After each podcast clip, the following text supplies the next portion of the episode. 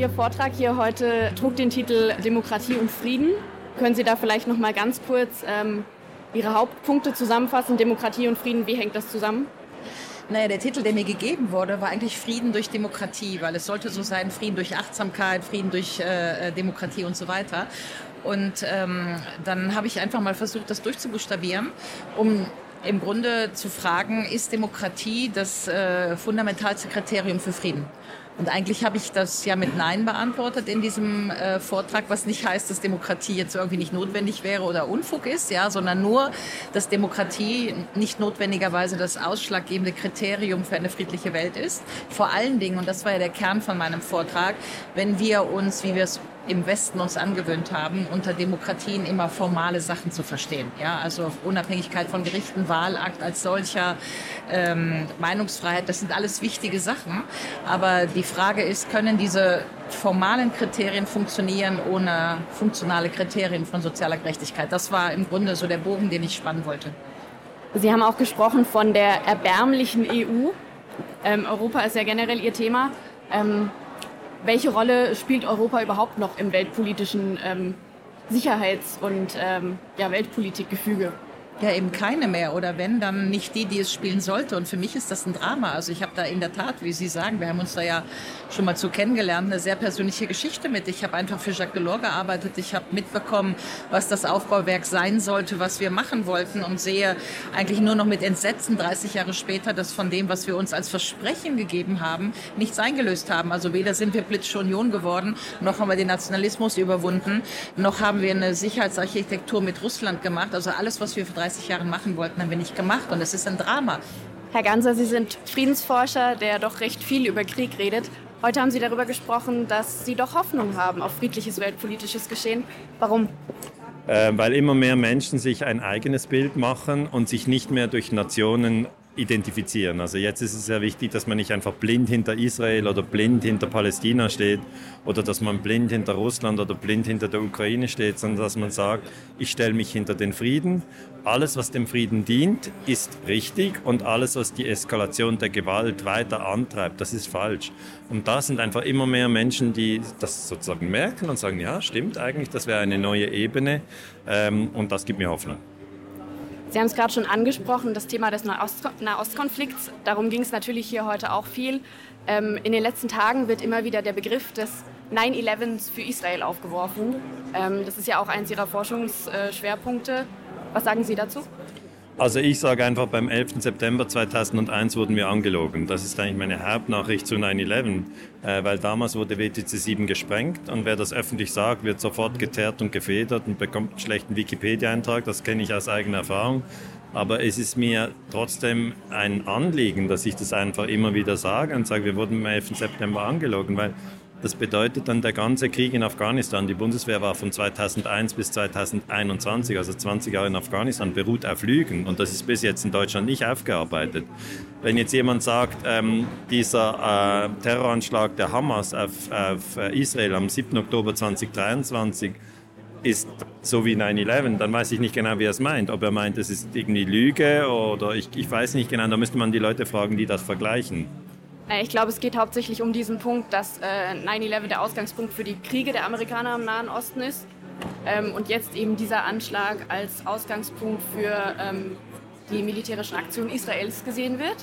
Und dann kann man das natürlich noch auf die zweite Ebene heben, ob denn jetzt vielleicht auch dieser Anschlag in Israel ähm, ähnlich kompliziert zu bewerten ist wie 9-11 auch. Ja, aber ähm, sowas wohl nicht gemeint, oder wie? Also ich weiß es nicht. Also wenn, wenn man, ja, kommt darauf an, mit wem man spricht. Ich sage jetzt mal, ähm, was man sicher sagen kann, 9-11 hat zu etwa 4 Millionen Toten geführt. Wenn man die Krieg, das ist die, die Forschung von der äh, Brown University. Wenn man den Krieg in Afghanistan nimmt, den Krieg im Irak, den Krieg in Libyen, den Krieg in Syrien, äh, dann kommt man auf diese 4 Millionen. Da muss man sagen, dann hat man ja eigentlich nach 9-11 gewütet.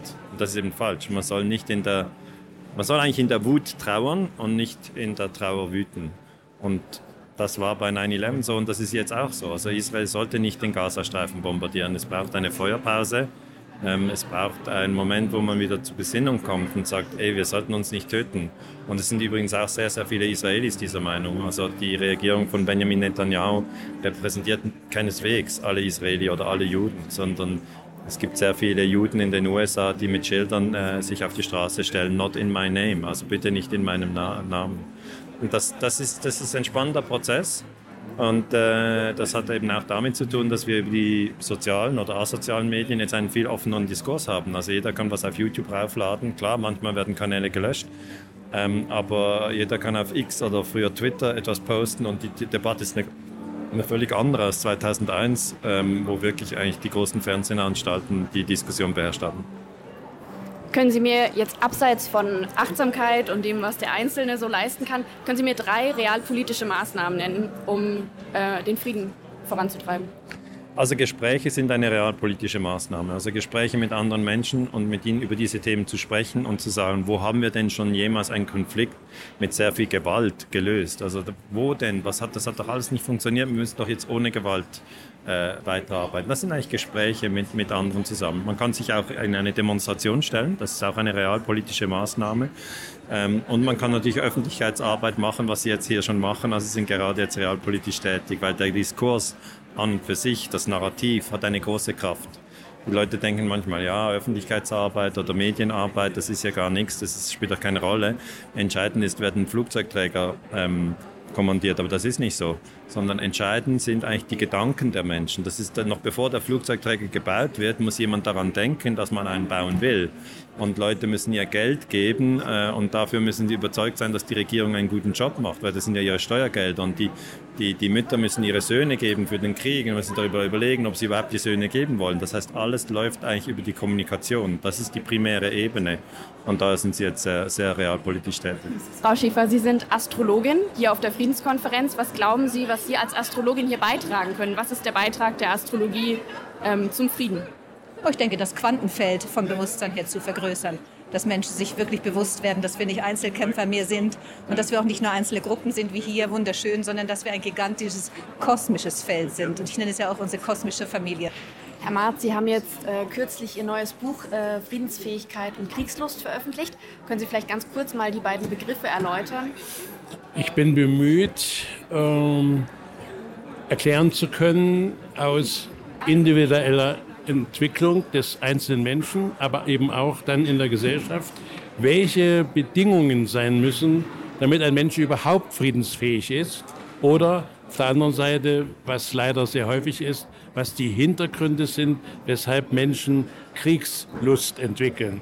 Und Kriegslust ist natürlich ein großer Begriff. Dann sagt er, ich bin doch nicht äh, kriegslüstern oder so. Aber wenn man weiß, dass es dort in der Streitlust beginnt, aber die Streitlust als die kleine Schwester der Kriegslust oder überhaupt Menschen, die äh, häufig Streit suchen oder Konflikte äh, provozieren, um sich an anderen Menschen abzureagieren. Ja, ähm, da beginnt im Grunde um die Kriegslust, dass man andere für schuldig, du bist schuld, du äh, machst mich unglücklich oder so. Also dass man nicht bei sich bleibt, sondern immer jemanden braucht, dem man etwas vorwerfen kann. Gibt es denn dann auch sowas wie ein, eine angeborene Kriegslust, ein angeborenes Nein. Böses oder ist das Nein. alles Nein, das äh, glaube ich, ist ein alter philosophischer Streit. Ähm, ich, ich, denke, oder ich bin ziemlich sicher, äh, der Mensch kommt zur Welt und ist erstmal. Und ähm, ist von seinem Wesen, ist er ja ein soziales Wesen und von daher auf, im Grunde genommen immer auf Kontakt, auf Versorgung, auf äh, Verständnis angewiesen. Und ob er in seiner weiteren Entwicklung dann, ich sag mal, gut oder böse wird, hängt von den Erfahrungen ab, die er macht. Äh, also im Grunde genommen wird der Mensch zugerichtet zum Bösen, zur, zur Gewalt, zur Kriegslust oder aber befähigt, auch weiterhin im Erwachsenenleben äh, friedfertig zu bleiben. Sie haben hier heute auf der Bühne ja auch teilweise kommuniziert, wie schwer das für Sie selbst ist manche Dinge auszuhalten, an Grausamkeiten, die auf der Welt passieren, sich damit äh, in einer Intensität zu beschäftigen, die einen ja auch überfordern kann. Was kann man denn tun, wenn man nun mal einfach in dieser Welt lebt, die so kriegerisch und so gewalttätig ist? Ähm, was, was kann man machen, um naja, Land zu sehen? Äh, Im ersten Vortrag hat Daniel Ganzer ja äh, sehr überzeugend auch davon gesprochen, dass man gut beraten ist, wenn man sich nicht ständig äh, schlechte Nachrichten reinholt, ja, weil das prägt einen so bis hin, dass das äh, neuronale Abbildungen gibt, ja. Also das ist tatsächlich so.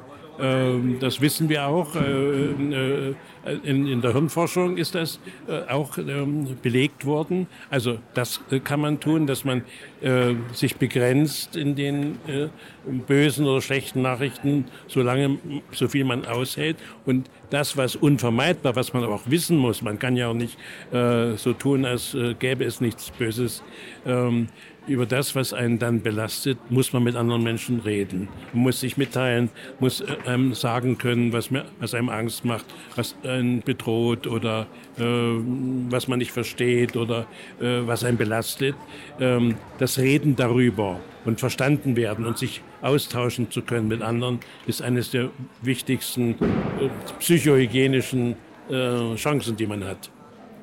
Ähm, Stichwort ähm, Israel-Palästina-Konflikt, das ist ja das Thema, was auch ähm, zumindest tagesaktuell jetzt am präsentesten ist. Wie beurteilen Sie da die Situation, insbesondere auch ähm, aus der Perspektive, dass das ja ein Konflikt mit einer ganz starken transgenerationalen Dimension ist? Naja, ähm, es ist auf jeden Fall ein Konflikt, der so wie er läuft im Moment nicht äh, unterstützt werden kann. Ähm, es ist ein, ein Kriege, Auseinandersetzung hin und her. Also äh, da bringen sich beide Seiten ins Unrecht. Ja? Ähm, also keine Frage, dass äh, äh, der, der, Überfall der Hamas ist natürlich ein, ein furchtbares Verbrechen, aber jetzt äh, praktisch ähm, den ganzen Gazastreifen äh, zu zerstören, zu bomben, ist in meinen Augen nicht mehr angemessen. Zumindest äh, dann nicht, wenn nicht alles versucht wird, im Gespräch, im Verhandeln ähm, nach friedfertigeren Lösungen zu, äh, zu forschen. Und das geschieht im Moment zu wenig. Und da versagt für meine Begriffe auch die Weltgemeinschaft, äh, dass äh, die Nationen, die UNO, ähm, nicht starken Druck äh, und, und, Vorschläge äh, verbreitet, äh, dass man sich verständigt, bemüht zu, zu, äh, zu verständigen. Ich weiß, dass das nicht ähm, einfach ist, aber äh, das ist auf jeden Fall erstmal besser als zu bomben. Ja. Wie macht man das denn auch beim Einzelnen, wenn man merkt, dass die Fronten so sehr verhärtet sind, dass man sich gegenseitig gar nicht mehr als Menschen ansieht? Es gibt ja von vielfachen israelischen Politikern beispielsweise auch die Aussagen von ähm, Palästinenser seien Tiere oder sowas. Ähm, ich glaube, es gab Anfang der 2000er ähm, äh, teilweise Vorschläge zu, ähm, dazu, dass Friedensverhandlungen erst stattfinden sollen nach einem quasi 50-jährigen Waffenstillstand. Also dass quasi erst zwei Generationen später ähm, angefangen wird, überhaupt Lösungen zu verhandeln. Würden Sie sagen, das äh, könnte eine Option sein? Oder was also Politik dieser Art ist nie äh, in meinen Augen gut, ja, wenn nicht sofort verhandelt wird und alles dran gesetzt wird. Sie fragten ähm, nach, nach dem, wie es mit dem Einzelnen ist. Da ist es wesentlich leichter. Aber natürlich gibt es auch Menschen, die mm, mit sich nicht reden lassen, die nicht äh, über sich, von sich äh, sprechen wollen, nachdenken wollen. Ähm, dann hat man auch keine Chance. Ja. Ähm, ich, ich, weiß, äh, in der Therapie ist es so, das kommen Menschen und die erreiche ich nicht in der Bitte, sie sollen von sich sprechen, weil sie nur über andere sprechen oder der und der, der ist böse und so weiter. Äh, da kann man sich natürlich Mühe geben. Ähm, aber es gibt auch Situationen, da hat man keine Chance, ins Gespräch zu kommen. Kann man nur abwarten, ähm, bis sich derjenige auch mal äh, ändert oder in eine schwere Krise kommt. Das ist ja oft so, äh, dass man erst anfängt, über sich zu sprechen, von sich zu sprechen, nachzudenken, wenn es einem wirklich schlecht geht. Also der Leidensdruck muss groß sein. Das ist ein, eine ganz, hat eine ganz zentrale Bedeutung bei meiner Arbeit. Ich kann eigentlich mit keinem Menschen erfolgreich therapeutisch arbeiten, der keinen Leidensdruck hat. Herr Hambach, Sie sind der Organisator der Veranstaltung heute Abend. Ähm, haben Sie kurze Bilanz? Ja, also die Bilanz ist unterm Strich absolut positiv. Wir haben eine tolle Stimmung gehabt, gerade auch zum Ende, weil es auch ein langer Tag war und ich habe viel Feedback bekommen, dass die Leute gestärkt nach Hause gehen, dass sie in der Freude sind, dass sie Kraft aus der Veranstaltung heute ziehen. Das ist das eine Fazit. Dann bin ich als Veranstalter sehr glücklich, dass es alles gut gelaufen ist. Das waren ja fünf unterschiedliche Redner und tolle Künstler, die wir da haben. Also wir haben, glaube ich, ein ganz gutes Programm, für jeden etwas dabei war. Und wir haben einfach eine hohe, tolle Energie gehabt den ganzen Tag. Fürs leibliche Wohlwahl gesagt, keiner hat sich beschwert. Ähm, also ich habe zumindest nichts gehört. Also bin ich erstmal als erstes Fazit sehr zufrieden sogar. Es gab ja auch eine kleine Gegendemonstration, so vielleicht 50 Leute würde ich jetzt mal schätzen. Wasserburg bleibt bunt war, glaube ich, äh, einer der äh, Organisatoren. Ähm, gab es irgendwelche Probleme? Na, Probleme gar nicht, aber wir haben einfach dann vorsichtshalber doch einen Security-Dienst beauftragt, den wir sonst vielleicht nicht genommen haben. Es gab ja schon seit über eine Woche vorher ähm, extrem Gegenwind. Die haben letzten Sonntag eine Versammlung mit 80 Leuten gemacht, wo eben auch lokale Politiker aus dem Stadtrat wohl mit dabei waren, wurde mir zugetragen. Ich sage jetzt die Partei mal lieber nicht, aber es kann sich, glaube ich, jeder denken. Und da wurde dann auch ein Bündnis gegen ähm, Verschwörungsideologen ins Leben gerufen, ein neues. Und mich hat man dann so eine interne Information aus dem Stadtrat, die mir zugetragen wurde.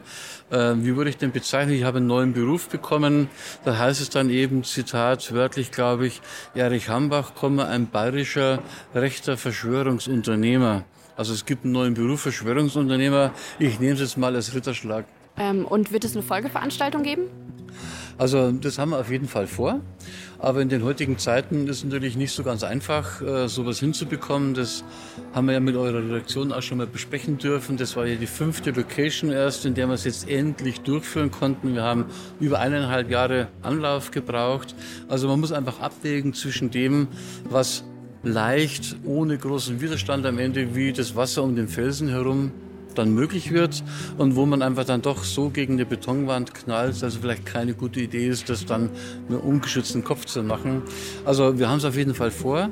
Ich mag es aber heute noch nicht versprechen, denn es ist schon eine besondere Zeit, in der wir uns befinden. Aber die Friedensarbeit, und da gehört ja auch sowas wie heute mit dazu, die werden wir nicht beenden. Im Gegenteil, da geht es vielleicht sogar jetzt erst richtig los, denn mein Motto ist ja auch, aufgeben ist keine Option. Danke.